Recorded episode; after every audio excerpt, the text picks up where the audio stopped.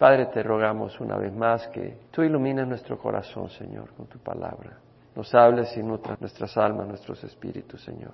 Que recibamos tu palabra como lo que es, palabra santa, palabra tuya. Tu palabra, Dios Santo, tú hablándonos. Como dice tu palabra, la palabra de Dios es viva y eficaz. Haz tu obra en nosotros, en nombre de Jesús. Amén. Salmo 121 es un cántico de ascenso gradual Hablamos el miércoles anterior de que ese es el subtítulo que tienen 15 salmos, del 120 al 134. Y muchos creen que eran salmos cantados cuando iba el pueblo de Israel a las fiestas principales en Jerusalén la fiesta de la Pascua, la fiesta de Pentecostés y la fiesta del Día de Expiación, que eran las tres fiestas principales que todo varón estaba obligado a ir a Jerusalén y celebrar esas fiestas con el pueblo de Dios a donde estuviera en toda la tierra de Israel, ya sea que estuviera en las tribus de Aser o de Neftalí o cualquiera de esas tribus tenían que viajar a Jerusalén. Y bueno, lo hacían con gran gozo, era tiempo de celebración. Y lo vamos a leer y luego lo vamos a desarrollar. Y creo que es muy bonito porque me fui a rápidamente a ver algún que otro comentario, pero ya al final realmente lo desmenucé con la ayuda del Señor, buscando la dirección del Señor y lo que nos quería hablar a nosotros. Luego me voy a algunos comentarios y tiene su perspectiva, pero creo que Dios nos ha dado una perspectiva para nosotros. No quiere decir de que vamos a distorsionarlo, vamos a explicar lo que significa, pero también lo vamos a aplicar de una manera especial a nuestras vidas.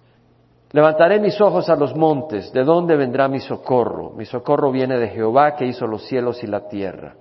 No permitirá que tu pie resbale, no se adormecerá el que te guarda. He aquí no se adormecerá ni dormirá el que guarda a Israel. El Jehová es tu guardador, Jehová es tu sombra a tu mano derecha. El sol no te herirá de día, ni la luna de noche. Jehová te protegerá de todo mal. Él guardará tu alma. Jehová guardará tu salida y tu entrada desde ahora y para siempre. Vemos el primer versículo, levantaré mis ojos a los montes, ¿de dónde vendrá mi socorro? Y realmente cuando la gente iba camino a Jerusalén, Jerusalén está en una zona montañosa. Y si tú vivías en una zona montañosa en Efraín, por ejemplo, para llegar a Jerusalén bajabas a un valle y luego tenías que volver a subir a Jerusalén, al monte. Entonces tenías que subir siempre para ir a Jerusalén. Y vemos que dice, levantaré mis ojos a los montes. ¿Por qué los montes? Bueno, pueden haber varias interpretaciones, pero una cosa que podemos decir es de que en los montes estaba Jerusalén, en Jerusalén estaba el templo de Dios. Y el templo de Dios era el centro de la actividad religiosa del pueblo de Israel, el templo. Ahí estaba el arca del pacto, ahí se llevaban a cabo los sacrificios. Entonces, el levantar los ojos hacia el monte el levantar los ojos hacia el templo era esperar en el Señor, el Dios de Israel. ¿De dónde vendrá mi socorro? Mi socorro viene de Jehová que hizo los cielos y la tierra. Lo relaciona. Si vamos a Primera de Reyes, capítulo 8, vemos en la dedicación, versículo 27, vemos que Salomón está dedicando el templo. Y cuando dedica el templo, versículo 27 dice, pero ¿morará verdaderamente Dios sobre la tierra? Es una buena pregunta que hace Salomón, pero la hace en forma retórica. Obviamente, lo que está diciendo es, he aquí los cielos y los cielos de los cielos no te pueden contener. Es decir, Dios no está contenido en una caja en el templo, en lo que está diciendo. Cuanto menos esta casa que yo he edificado. Salomón reconocía de que Dios no podía estar contenido en un lugar. El templo era lugar de adoración, pero no contenía a Dios en una esquina. No obstante, dice Salomón, atiende a la oración de tu siervo y a su súplica, oh Jehová Dios mío, para que oigas el clamor y la oración que tu siervo hace hoy delante de ti. Que tus ojos estén abiertos noche y día sobre esta casa. Acuérdate que el templo fue construido por orden de Dios. Hacia el lugar del cual has dicho, mi nombre estará allí, para que oigas la oración que tu siervo hará sobre este lugar. Cuando dice mi nombre estará ahí, es decir, mi gloria se revelará ahí. Y escucha la súplica de tu siervo y de tu pueblo Israel cuando oren hacia este lugar. O sea, el pueblo de Israel, si la gente vivía, por ejemplo, en la tribu de Rubén, al este del río Jordán, al sureste, podían dirigir la mirada hacia el templo como símbolo de que estaban orando al Dios de Israel, no a cualquier Dios. Cuando oren hacia este lugar, escucha tú en el lugar de tu morada, en los cielos, escucha y perdona. Realmente reconoce Salomón que Dios mora en los cielos. Y luego en el versículo 33, cuando tu pueblo Israel sea derrotado delante de un enemigo por haber pecado, ellos no tendrían derrota, serían derrotados al pecar, como disciplina de Dios para corregirlos. Si se vuelven a ti y confiesan tu nombre y oran y te hacen súplica en esta casa, escucha tú desde los cielos y perdona el pecado de tu pueblo Israel y hazlo volver a la tierra que diste a tus padres, es decir, irán al exilio y ocurrió. Cuando los cielos estén cerrados y no haya lluvia por haber ellos pecados contra ti, y oren hacia este lugar, y confiesen tu nombre y se vuelvan de su pecado cuando tú los aflijas, escucha tú desde los cielos y perdona el pecado de tus siervos y de tu pueblo Israel. Sí, enséñales el buen camino por el que deben andar y envía lluvia sobre tu tierra la que diste a tu pueblo por heredad. Entonces vemos que el templo era ese lugar que representaba la presencia de Dios, aunque Salomón mismo reconocía que Dios habitaba en los cielos, pero Dios se manifestaba a través del servicio en el templo, porque era el lugar que él había escogido para que el pueblo de Israel tuviera un lugar central donde se llevara a cabo la adoración, de acuerdo a la palabra de Dios. Ahí estaba el sacerdocio, los sacerdotes llevaban a cabo los sacrificios, todo se hacía de acuerdo a la palabra de Dios. Entonces el templo era el centro de la actividad religiosa de la fe de Israel, del pueblo de Dios. Era testimonio del pacto de Dios con Israel, que si se arrepentían y oraban, Dios los iba a restablecer.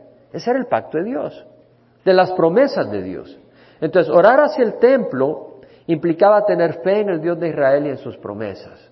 Ahora, entendamos que hoy en día no necesitamos orar hacia el templo de Israel. ¿Por qué? Porque Jesús cumplió el significado del templo.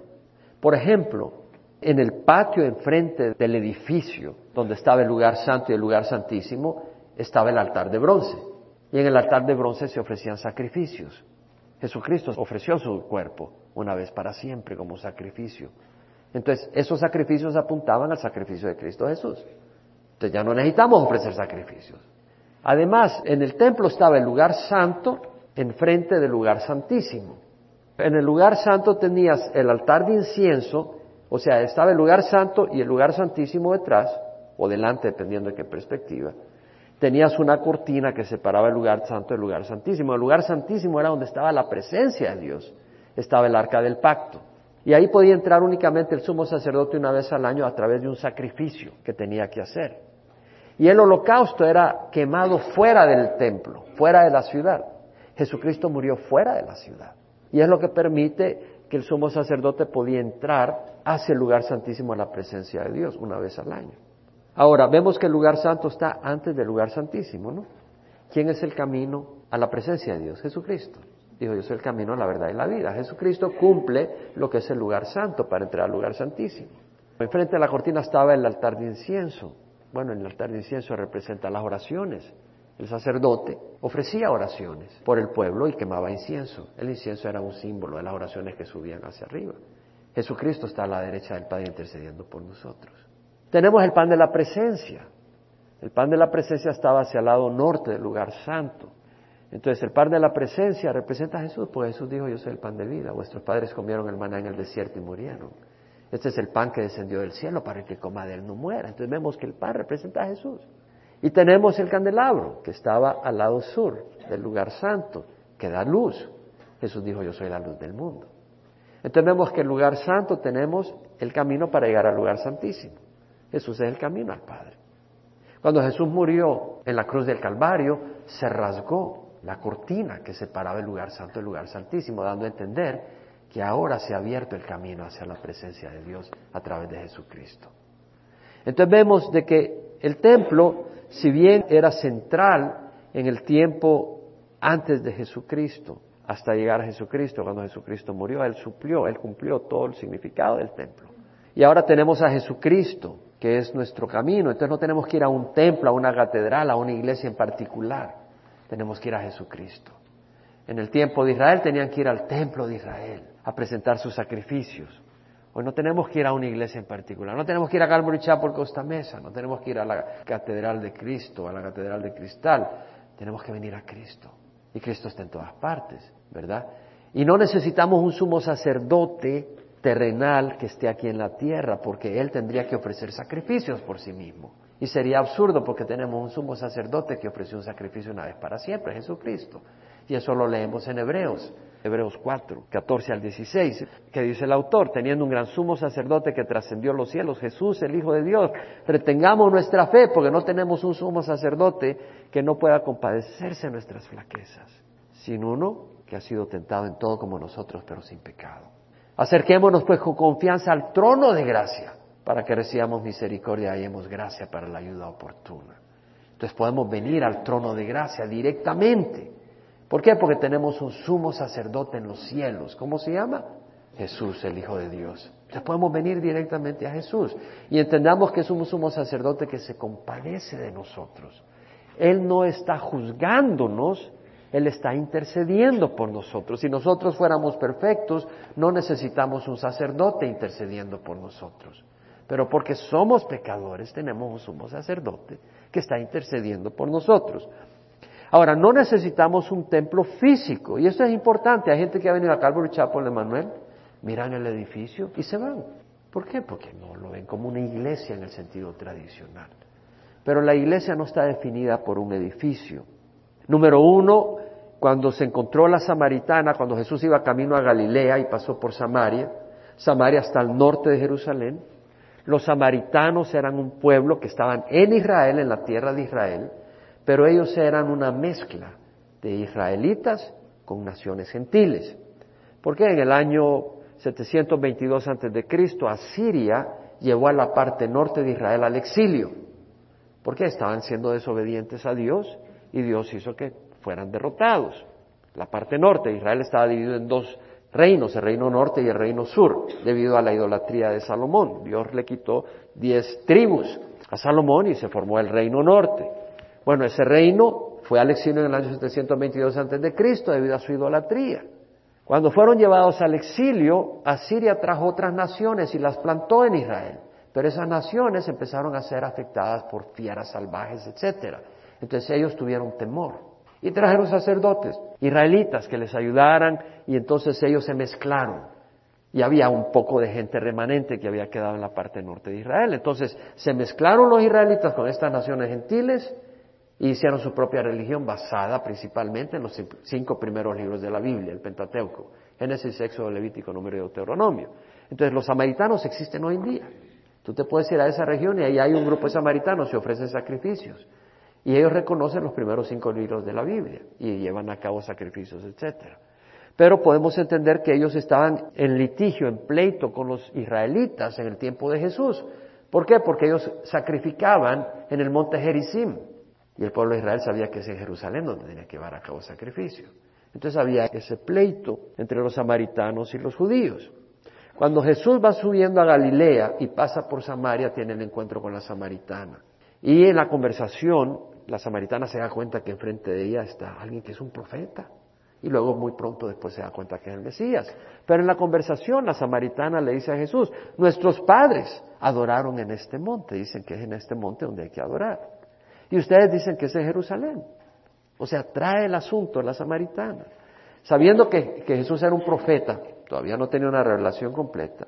Y eso lo puede ver en el capítulo 4 de San Juan. No tenemos tiempo de verlo ahora, ustedes lo pueden ver después. Pero vemos que la samaritana trae a relucir el hecho de la adoración. Dice, nuestros padres adoran en este monte, adoraron en este monte. Ustedes dicen que es en Jerusalén. Y Jesús le dijo, mujer, realmente la hora viene cuando no adoraréis en este monte ni en Jerusalén. Ustedes adoran lo que no conocen, nosotros adoramos lo que conocemos, la salvación viene de los judíos. Pero la hora viene y ahora es cuando los verdaderos adoradores adorarán al Padre en espíritu y verdad, porque a tales adoradores busca el Padre que le adoren, porque Dios es espíritu y los que le adoren deben de adorarle en espíritu y verdad. Entonces, lo que vemos en la conversación con la samaritana número uno, Jesús le dice, ustedes adoran lo que no conocen. Y vemos que uno puede adorar lo que no conoce. No se trata del dónde estés adorando, pero puede que no conozcas al Dios que estás adorando. Los samaritanos adoraban a Dios, pero no lo conocían, como muchos que están en iglesias distintas y adoran a Dios, pero no lo conocen. Y luego Jesús le dice, la hora viene cuando no adorares ni en Jerusalén ni en este monte, o sea, el lugar no va a ser importante, sino cómo vas a adorar. Dios busca que le adoren en espíritu y verdad. Y sabemos de que ahora el templo ha sido reemplazado. ¿Dónde está el templo de Dios ahora? ¿Verdad? En 1 Corintios capítulo 6. Leemos que dice Pablo, ¿no sabéis que vuestro cuerpo es templo del Espíritu Santo que está en vosotros, el cual tenéis de Dios y que no sois vuestros, por precio habéis sido comprados? Por tanto, glorificad a Dios en vuestro cuerpo y en vuestro espíritu, los cuales son de Dios. Entonces, nuestro cuerpo es templo del Espíritu Santo. Y luego Jesús, ¿qué dijo a los discípulos? Donde estén dos o tres reunidos en mi nombre, yo estoy en medio de ellos. Entonces, ¿dónde está el templo de Dios? Donde estén dos o tres reunidos. Entonces, yo puedo estar en la casa de Maribel, reunidos con ella, con su esposo, y agarrar la Biblia y hablar del Señor. Ahí está el Señor. ¿No? Ahí está el Señor, ese es el templo del Señor. El templo del Señor donde vamos, porque tenemos al Espíritu Santo. Y entonces tenemos que entender eso. Muy importante, porque todavía hay gente que para buscar un favor de Dios va a ciertos lugares, ¿verdad? Vamos a ir a Lourdes, ¿no? Porque ahí vamos a lograr el milagro, ¿no? ¿Cuántos van al distrito, verdad? A la catedral a buscar la sanidad, ¿no? Y algunos dicen ahora vamos a ir a Jerusalén para tener un encuentro, vamos a ir a Israel para tener un encuentro con el Señor. Yo creo que Dios se puede manifestar tan fuertemente aquí como en Jerusalén, no tenés que ir a Tierra Santa. O sea, tiene un valor histórico ir a Tierra Santa, ir a Jerusalén, conocer los lugares donde anduvo el Señor Jesucristo. Pero te aseguro de que la apariencia de ahora de esos lugares es muy distinta a cuando estuvo Jesucristo. Y durante los tiempos de David, habían lugares que ahora son irreconocibles. ¿Por qué? Porque han habido guerras, y en las guerras en esos tiempos el enemigo venía y echaba sal para destruir los bosques, los cultivos, y las tierras quedaron desoladas. Entonces la tierra de Israel ha sido destruida tremendamente por guerra. Entonces tiene una apariencia bastante distinta a cuando el Señor, aunque el pueblo de Israel ahora lo está restableciendo. Dice el salmista, levantaré mis ojos a los montes. En el tiempo cultural, en el tiempo del salmista, y no sabemos quién lo escribió, no sabemos por qué no tiene el nombre. En el tiempo en que escribió el salmista, él está poniendo los ojos al monte, es decir, y ponte de que ellos iban cantando estas canciones cuando venían hacia Jerusalén. Habían ladrones en el camino que te podían asaltar y tú querías buscar el apoyo. Y además el enemigo lo trae en la mente, ¿verdad? Pero cuando uno viaja dice, bueno, en tal lugar hay crimen, Señor, guárdanos. Tal lugar el agua no sé si es buena, Señor, guárdanos a dar una disentería por ahí. Decir, uno piensa en esas cosas y dice, levantaré mis ojos a los montes, ¿de dónde vendrá mi socorro? Mi socorro viene de Jehová. Ahora dice que hizo los cielos y la tierra, eso es importante, porque Dios hizo los cielos y la tierra en seis días. Y si Dios hace el cielo y la tierra en seis días, para Él no hay nada imposible, ¿no?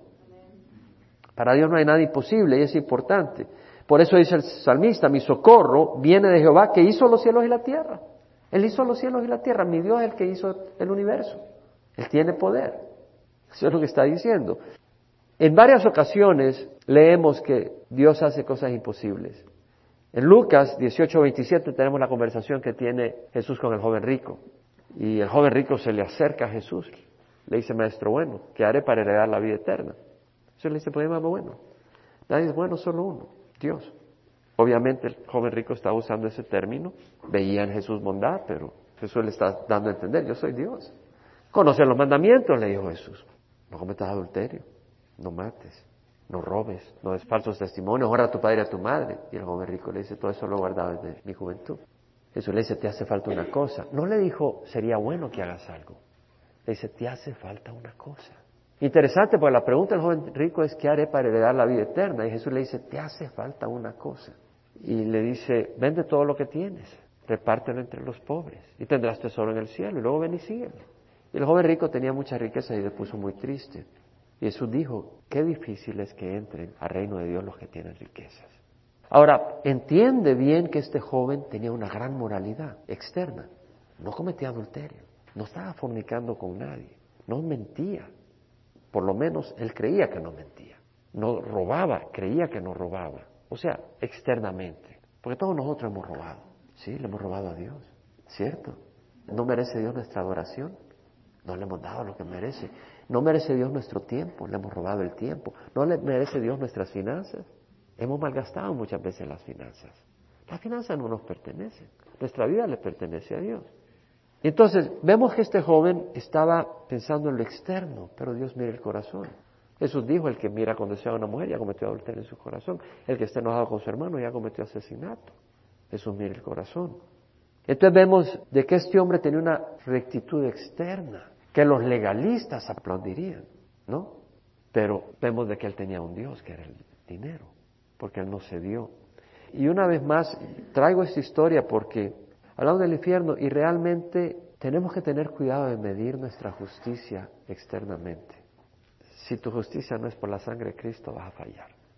Si no es la sangre de Cristo lo que caracteriza tu justicia, tú no la vas a hacer. Y eso es lo que le estaba mostrando Jesús al joven rico. Pero el joven rico tenía un Dios que no era Dios. Tenía las riquezas. ¿Cierto? Y nosotros podemos tener algo que sea nuestro Dios. ¿Qué es lo que ocupa nuestro tiempo? ¿Qué es lo que absorbe nuestro tiempo? ¿Qué es lo que caracteriza nuestra vida? Y ahí vamos a saber cuál es nuestro Dios. Ahora, Jesús respondió cuando los apóstoles dijeron, ¿quién podrá salvarse? Porque tenía una justicia externa el joven rico. Se miraba buena gente, y si él se va a condenar, y Dios lo había prosperado. Decía, si Dios lo está favoreciendo y se va a condenar, ¿qué se va a poder salvar? Dijeron los apóstoles. Jesús respondió, lo que es imposible para los hombres es posible para Dios. Ahora, Jesús había dicho que era más fácil que el camello pasara por el agujero de una aguja a que se salvaran los que tienen riquezas. Nunca se me olvida, yo estaba en cierta reunión con ciertas personas que tienen mucha riqueza y estaba almorzando con esta gente y les compartí esto por mi corazón hacia ellos y les hablaba del peligro de las riquezas y que las riquezas lo atrapan a uno y que uno podía tener moralidad, pero irse al infierno porque al fin y al cabo uno tiene la esperanza puesta en las riquezas. Y hablando con esta persona me dice, no, no, te equivocas Jaime. A mí el curita me explicó que el camello no era un camello, sino que era una puerta bajita allá en Israel. Y entonces me explicó de que no era tan difícil pasar por ahí. Y yo en ese momento me sorprendió la respuesta que me dio. Esta era la explicación. La aguja era una puerta, una puerta en Israel. Entonces podía agachar el camello lo suficiente, podía pasar. No, no, el Señor estaba hablando del camello y el agujerito de una aguja. Y aquí vemos el problema de los maestros que enseñan mal la palabra. Porque si el Señor estaba tratando de explicar lo peligroso que eran las riquezas, hay de aquellos maestros que tratan de quitar esa advertencia. Hay de aquellos maestros que tratan de aminorar esa advertencia. No, el Señor estaba hablando que era imposible, pero Dios es capaz, ¿no? ¿Por qué? Porque aquella persona que pueda tener riquezas y oye la advertencia del Señor y le clama, Dios le puede cambiar su corazón y romper las ataduras de las riquezas. Pero Jesús dijo, lo que es imposible para los hombres es posible para Dios. Cuando Jesús va a nacer y se le aparece el ángel Gabriel a María y le dice que va a concebir un bebé, que va a ser el Mesías. Dice, pero ¿cómo será eso? Porque no estaba unida con José todavía, estaba comprometida, pero no estaba unida. Y luego le dice el ángel, y la pariente tuya, Elizabeth, que ya está vieja y es estéril, ha concebido, ya está en el sexto mes. Porque lo que es imposible para los hombres ninguna cosa será imposible para Dios. Entonces vemos de que para Dios no hay nada imposible y es bueno recordar eso. Es bueno recordar eso, que para Dios no hay nada imposible. Mi socorro viene del Señor que hizo los cielos y la tierra. Él hizo los cielos, hizo la tierra, Él tiene poder. La palabra socorro en todas las traducciones en inglés es help, ayuda, asistencia, auxilio. Y estaba pensando, porque dice, mi socorro viene de Jehová que hizo los cielos y la tierra. ¿Sabes qué? Los seres humanos necesitamos ayuda desde que nacemos. ¿Has visto que un bebé pueda nacer y poder sobrevivir solo? Hay que romper el cordón umbilical, hay que darle unas cuantas palmadas boca abajo para que grite y pueda respirar. Y luego hay que alimentarlo. No le puedes decir, vean a cortar naranjitas y pobre bebé ni se puede dar vuelta. Hasta el quinto mes se da vuelta. O sea, depende totalmente, desde que somos bebés, desde que nacemos necesitamos ayuda. Y aún adultos necesitamos ayuda. Lo terrible es cuando no nos damos cuenta que necesitamos ayuda. Pero necesitamos ayuda en el frente físico, contra peligros naturales, ¿no? Contra accidentes, contra enfermedades, contra plagas.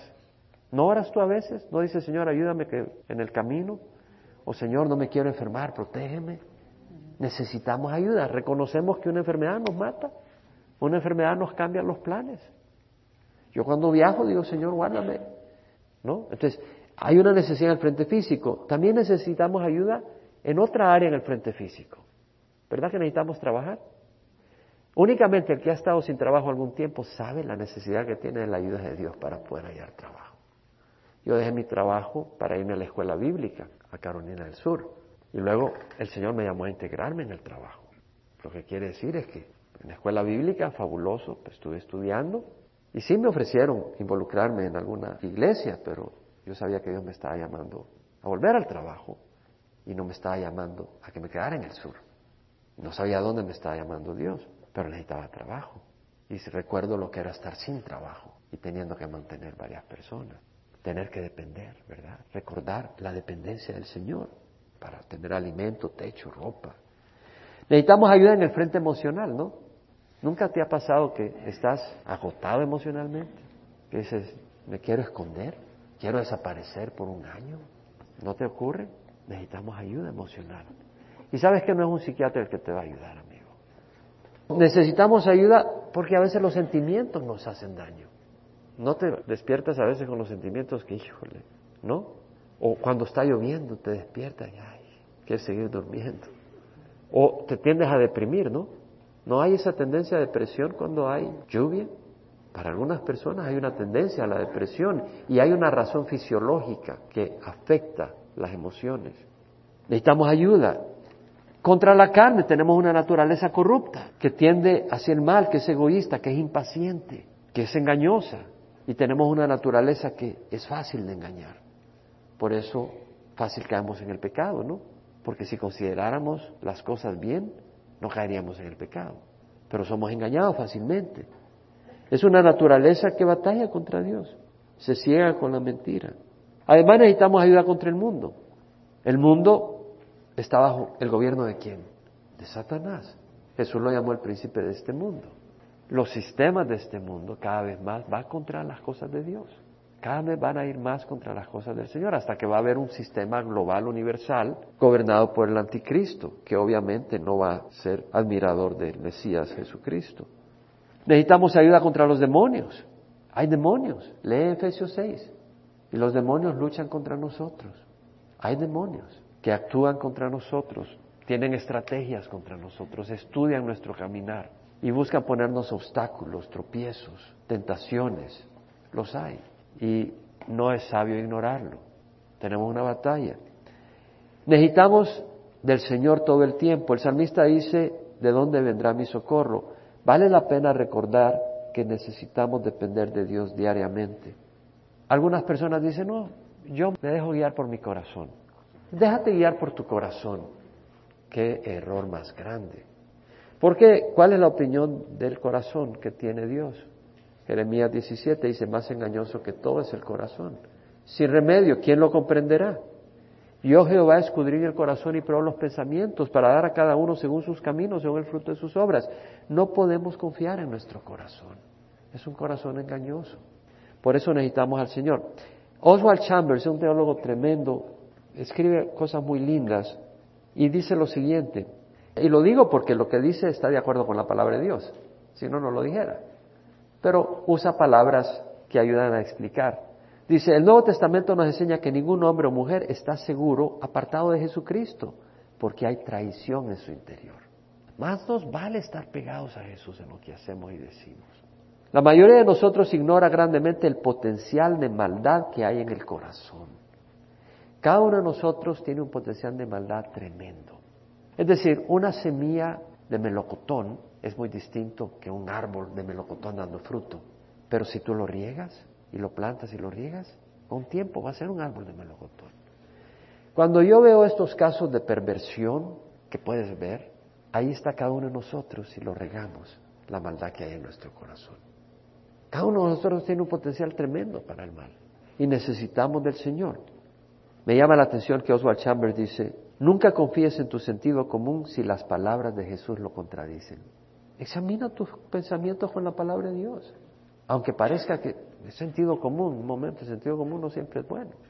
Y luego dice lo siguiente, cuando tú prediques, asegúrate que lo haces basado en la revelación de Jesús, es decir, en la palabra de Dios, y no en la dulce inocencia de la naturaleza humana.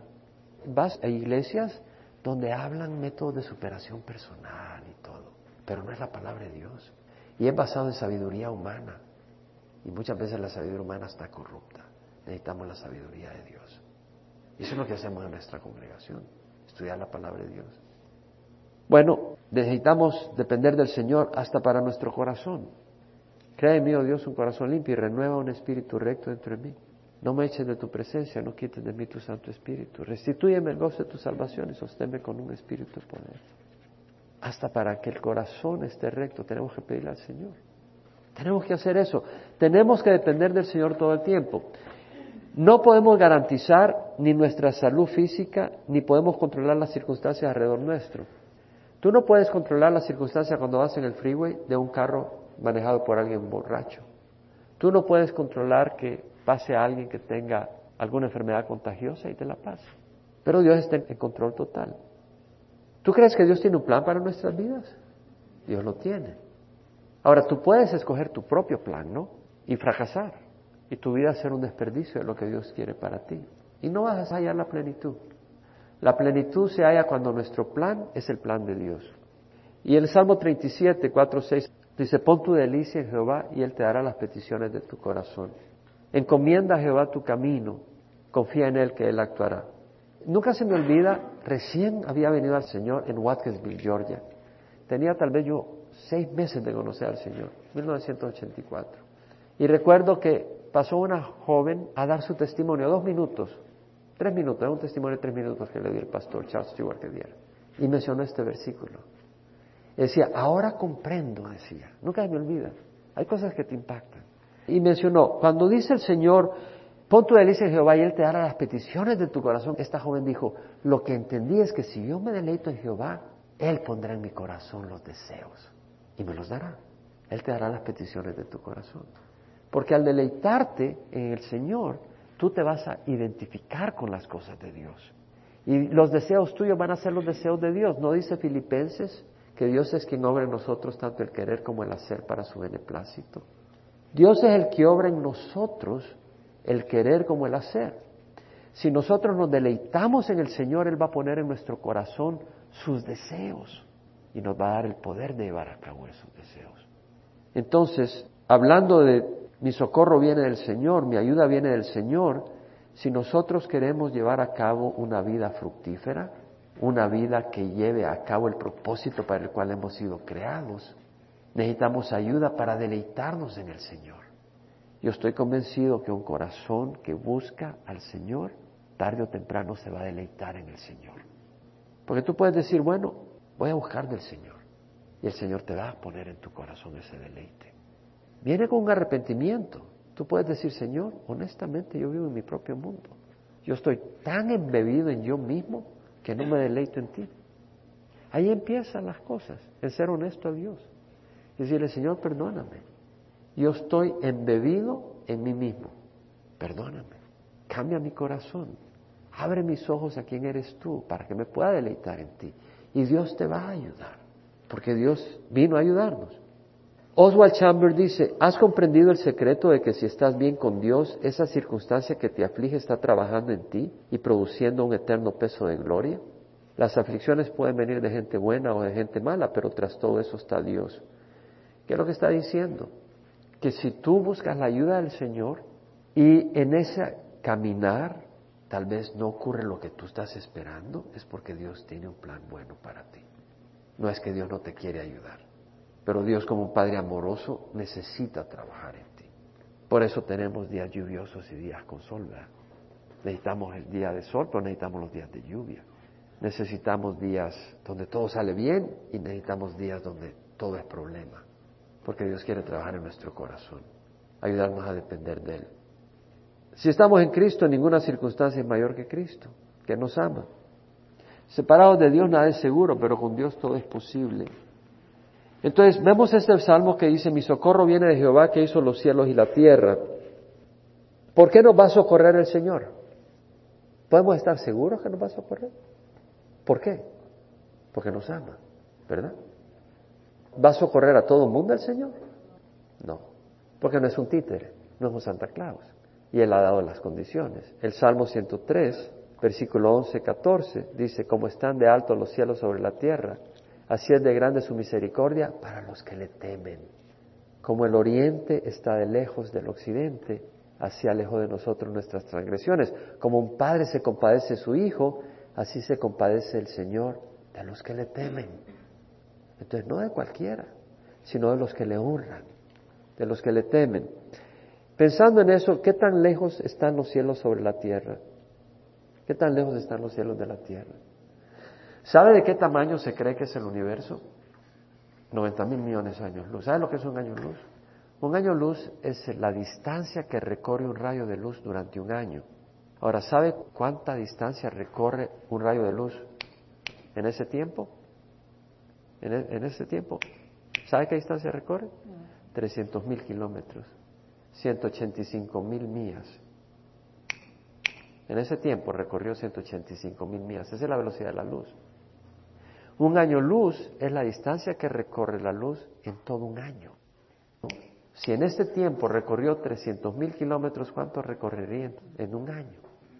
Ahora imagínense cuánto recorrería en 90 mil millones de años. Ese es el diámetro del universo. Córtelo en la mitad, esa es la distancia de los cielos sobre la tierra. Así que el amor de Dios para nosotros es muy grande, hermanos. El amor de Dios hacia nosotros es muy grande. Como están de alto los cielos sobre la tierra, así es de grande su misericordia para los que le temen. Y la palabra misericordia es Gesed.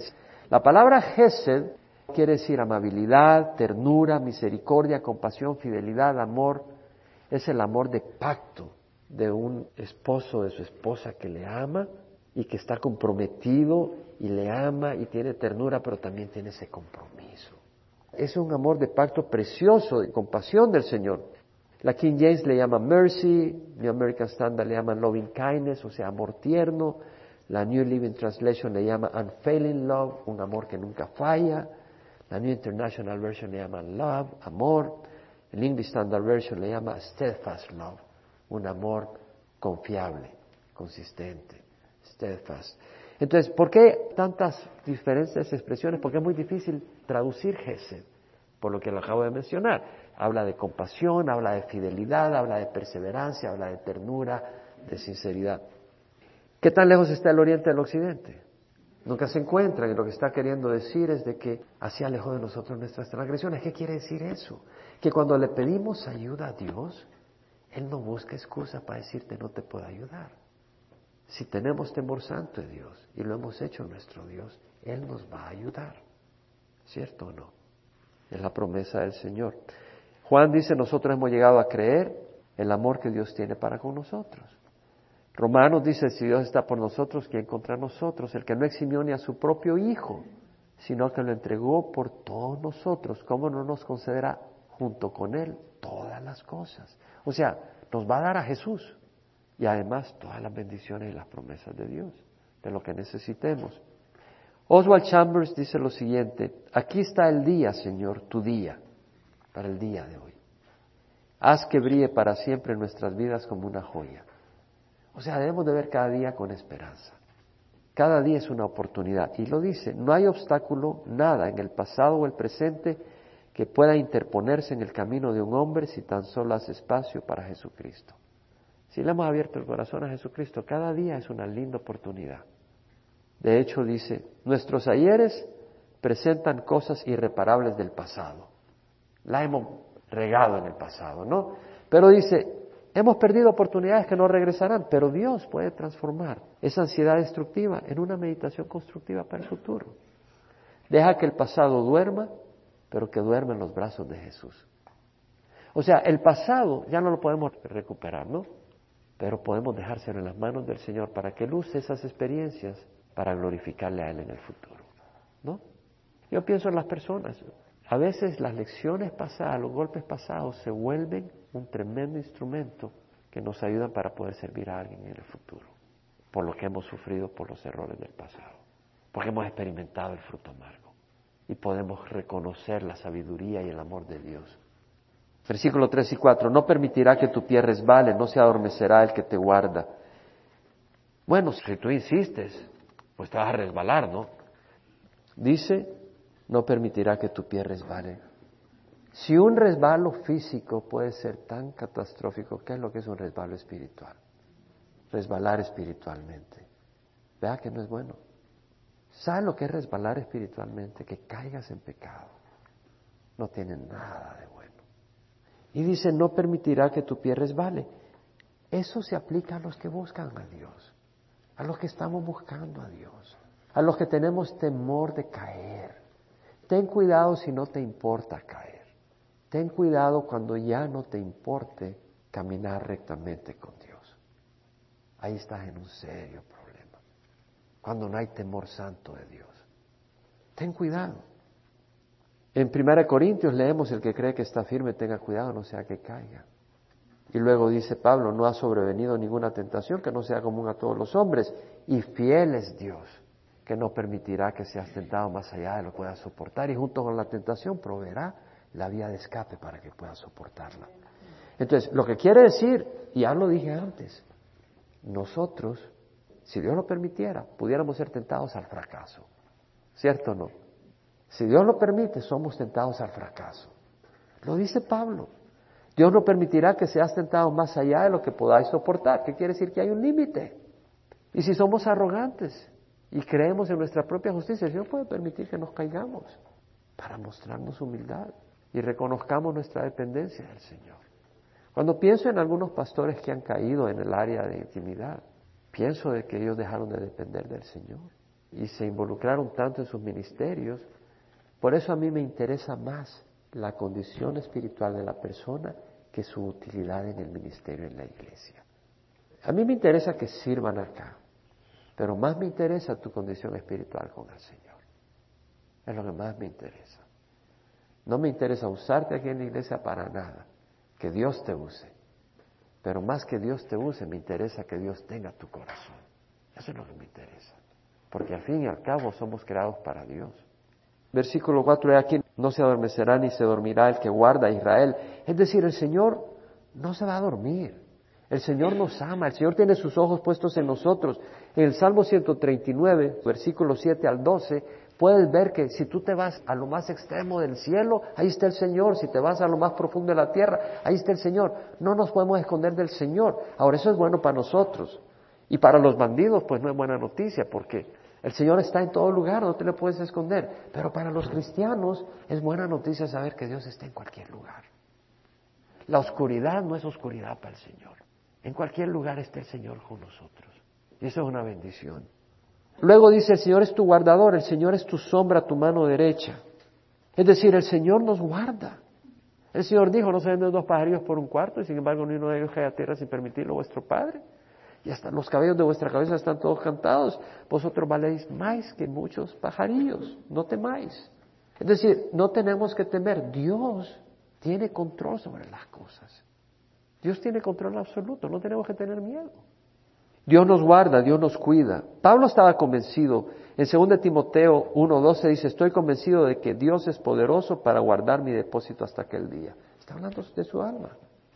Dios se va a encargar de que nosotros lleguemos a la meta. Dios se va a encargar. Si ese es nuestro deseo. Si no es nuestro deseo, pues Dios te va a decir, I'm sorry. Pero no te va a obligar el Señor. Pero si tu deseo es caminar con el Señor, tú no puedes solo. Tienes enemigo el mundo, la carne y el Satanás. Tú no puedes sola. Pero si tú quieres, Dios te va a ayudar. Ese es el punto. Tú no puedes contra la carne. Por eso tenemos el Espíritu Santo que es más poderoso que la carne. Tú no puedes contra el mundo. Pero la fe sí. Todo el que ha nacido de Dios vence al mundo, dijo Juan. Y esta es la victoria que ha vencido al mundo, nuestra fe. Es con la fe que vencemos al mundo. Las tentaciones del mundo, las presiones del mundo. Y tenemos demonios que pelean contra nosotros. En serio, hay demonios, hermanos. Y si tú no estás realizando eso, no te das cuenta de la batalla espiritual que hay. Pero Jesús dijo, mayor que esté en nosotros que el que esté en el mundo. El sol no te herirá de día, ni la luna de noche. Si lo que está diciendo es que tendremos protección todo el día y toda la noche. El Señor te protegerá de todo mal. Él guardará tu alma. Y la palabra alma ahí es el nefesh, ¿Qué quiere decir tu vida, tus emociones, tu espíritu, todo tuyo. No quiere decir que no vas a pasar por peligros, pero que Él te va a guardar. Que dijo David, aunque pase por el valle de sombra de muerte, no temeré mal alguno, porque tú estás conmigo. El Señor guardará tu salida y tu entrada desde ahora y para siempre. Lo voy a leer rápidamente de nuevo. Levantaré mis ojos a los montes, ¿de dónde vendrá mi socorro? Mi socorro viene de Jehová que hizo los cielos y la tierra.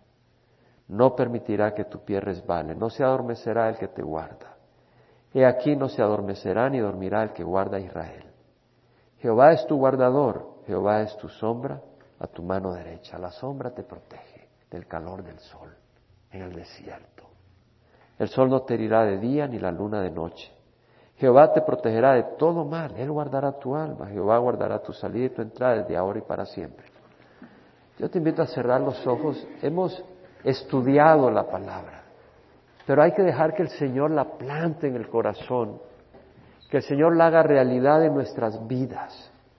Le hemos estudiado, le hemos desarrollado lo que significa. Tenemos que experimentarlo, tenemos que experimentar eso en nuestras vidas. Tenemos que experimentar victorias en nuestras vidas. Dios las ha prometido. Victorias contra el enemigo, victorias cuando necesitamos trabajo, victorias contra las pasiones de la carne, victorias contra las tentaciones, ayuda en alguna necesidad económica, ayuda en alguna área emocional, en alguna área espiritual. Dios ha prometido estar ahí y ayudarnos. Como los cielos están de alto sobre la tierra, así es de grande su misericordia para los que le temen. Padre Santo, te ruego que estas palabras que hemos estudiado, Señor, tu Espíritu las siembre en nuestro corazón, Señor, y podamos descansar y confiar en ti, Señor. Podamos experimentar, Señor, esa victoria y dar testimonio, Señor, de que tú eres nuestro guardador, que tú eres quien nos socorre, que tú eres nuestro ayudador, que tú eres quien nos ha tenido hasta acá, en tus manos, Padre. Y si alguien tiene alguna necesidad en particular ahora, alguna área de batalla, Señor, emocional, económica, tentación, que pueda venir a ti, Señor, y que quiera buscar hacer lo recto, Señor, para empezar, porque tenemos que tener un corazón recto hacia ti y querer hacer tu voluntad, Señor. Y ayúdanos a rendir ese corazón a ti, Señor, para agradarte y recibir todas las bendiciones que tú quieres darnos. En nombre de Jesús. Amén.